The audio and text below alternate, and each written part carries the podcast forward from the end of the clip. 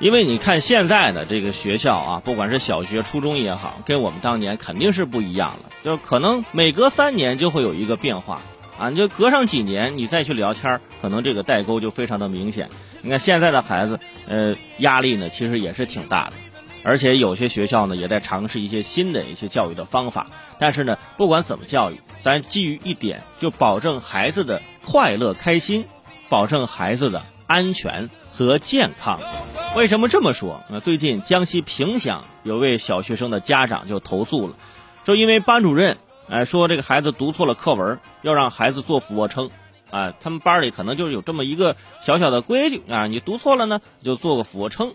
那女儿的领读拼音出错了啊，被罚俯卧撑之后呢，结果就感觉到不舒服，到了医院就一诊断，诊断出了这个这个脊髓的损伤，经鉴定为一级伤残。家属就起诉学校和教育局，并索赔七百零八万。经过司法鉴定，女孩的这个脊髓损伤呢，与做俯卧撑之间二者存在直接因果关系。教育局回应说，正在按法律程序走，但从来没有给过这么多的赔偿，也现在也不知道怎么办。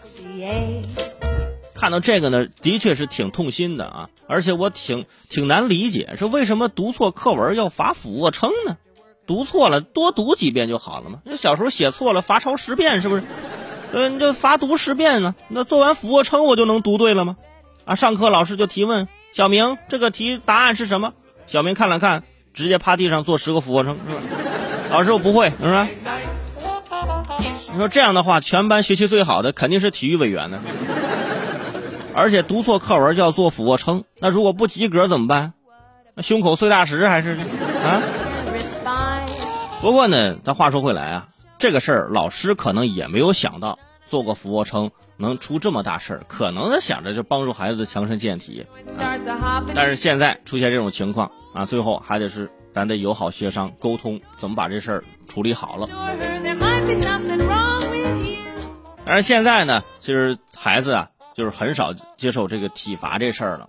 就我们上学那时候，或者比我更早的，叫七零后、是八零后上学。那时候体罚还挺多的，很平常。然后那时候每次迟到，老师就让我在外面罚站，一站就站一天。我同桌也经常迟到，我俩每天站在班级门口，就跟门神似的嘛。而且我俩可以算是老师的关门弟子，我跟你说。每次天冷的时候负责关门。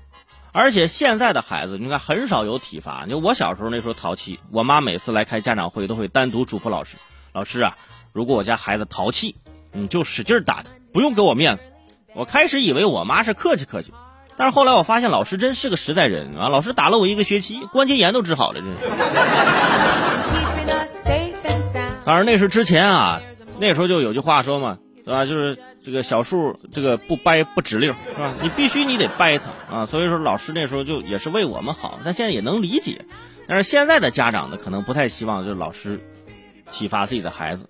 孩子有错误，我回家自己管教，我能把他管教过来，是吧？如果你能管教过来更好，所以我还是希望老师呢，但更加关爱学生，学生呢也能够多多锻炼，是不是？强身健体，彼此都有好处，是不是？